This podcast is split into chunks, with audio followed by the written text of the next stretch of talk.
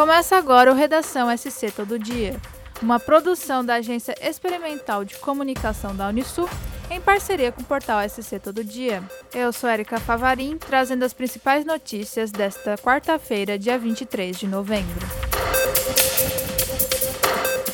Partir do dia 5 de dezembro, a Caravana Natal dos Sonhos, um projeto da Orquestra Santa Terezinha do bairro Passagem, estará percorrendo diversas localidades e visitando mais de 40 comunidades de Tubarão.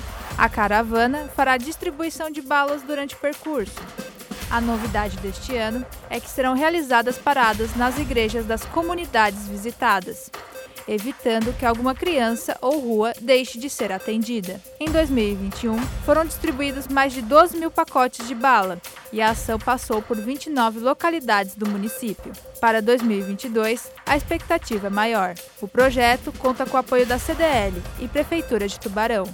Em função do aumento de dias e ações da caravana, a paróquia Santa Terezinha está organizando uma campanha de arrecadação de balas, doces, chocolates e pipocas. As pessoas que desejarem colaborar podem deixar suas doações na secretaria da paróquia ou em horários de missas.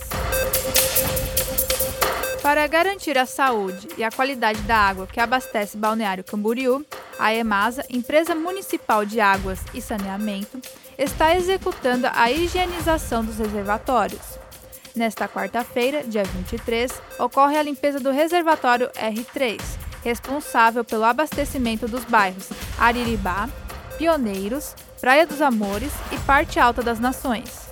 A ação inicia às 8 da manhã, com previsão de conclusão até às 6 da tarde, podendo afetar o abastecimento dos bairros mencionados. Porém, nesta noite, os reservatórios já começam a baixar os níveis e os imóveis nas localidades mais altas podem sentir baixa pressão da água. A EMASA recomenda que os moradores economizem água neste período. Fechem os registros de entrada dos cavaletes e reabram somente após a normalização.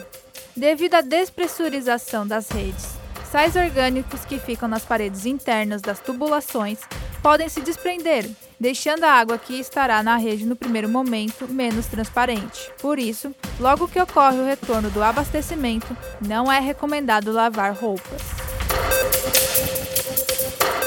A Prefeitura de Balneário Camboriú lançou nesta quarta-feira, dia 23, o edital número 11 de 2022 de chamamento público aos interessados na prática do comércio ambulante temporário 2022-2023. A inscrição deverá ser efetuada até o dia 29 de novembro deste ano, até às 11 da noite, por meio da plataforma Undoc, disponível no site da Prefeitura Municipal de Balneário Camboriú. Terá de ser apresentada a seguinte documentação: documento de identidade, CPF, comprovante de residência dos últimos três meses. Em caso de não possuir comprovante em seu nome, deve apresentar o comprovante de residência e uma declaração de residência firmada pelo titular do comprovante, ou contrato de locação, carteira ou atestado de saúde, uma foto 3x4 atual, prova de regularidade com a Fazenda Municipal de Balneário Camboriú da pessoa física. Demais requisitos podem ser encontrados no edital no site da Prefeitura. Em Laguna, crianças a partir dos seis meses de idade já podem ser vacinadas contra a Covid-19. Conforme orientação do Ministério da Saúde, as vacinas estão disponíveis para crianças com comorbidades de seis meses a dois anos de idade. Em crianças sem comorbidades, a aplicação da vacina pode ser feita a partir de dois anos, 11 meses e 29 dias. A vacina autorizada para aplicação é da Pfizer BioNTech. Crianças com comorbidades devem apresentar atestado médico. O esquema vacinal infantil consiste em três doses.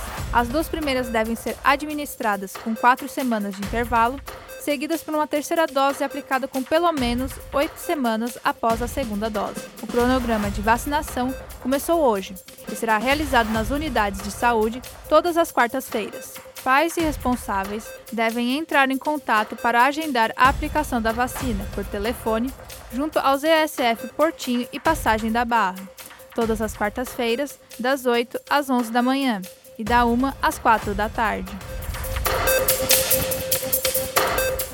De 8 a 22 de dezembro, o Natal Encanto de Itajaí movimenta a cidade e a cadeia da economia criativa da região. Mais de 1.400 artistas, produtores, técnicos e outros trabalhadores da cultura estarão envolvidos com a programação do evento. Neste ano, uma série de atrações será oferecida para pessoas de todas as idades, de forma 100% gratuita no centro e também em algumas localidades do município. Cerca de 400 dançarinos, atores e figurantes integrarão o desfile com 12 alas e cinco carros alegóricos, que ocorrerá nas ruas Ercílio Luz e Stefano José Vanoli. A escadaria e janela do Museu Histórico também receberão os Anjos Cantadores, com um total de 500 crianças, durante os seis dias de apresentação. Já no palco da Praça da Igreja Matriz, seis grupos convidados se apresentarão entre os dias 8 e 13 de dezembro. Além disso, de 15 a 22 de dezembro, um grande coro formado por 250 vozes realiza o tradicional concerto do evento, acompanhado de uma orquestra com 20 instrumentistas e do show estético de projeção mapeada. Com o início da Copa do Mundo, é muito comum que várias atrações surjam em alusão ao evento, e a plataforma Google não ficou de fora dessa. A empresa liberou para seus usuários um jogo intitulado Mini Cup, que basicamente é você tendo a possibilidade de cobrar pênaltis. O minigame é compatível com a partida que está acontecendo em tempo real, da primeira fase da Copa do Mundo. Você poderá escolher qual seleção representará. Quanto mais cobranças você acertar, a dificuldade aumenta. Existe uma classificação que apresenta quais países estão fazendo mais gols de pênalti, através do joguinho. Atualmente, a Argentina é a líder, seguida pela Arábia Saudita, e em terceiro lugar está o Brasil. Para mais notícias, acesse o portal SC Todo Dia. Até o próximo episódio!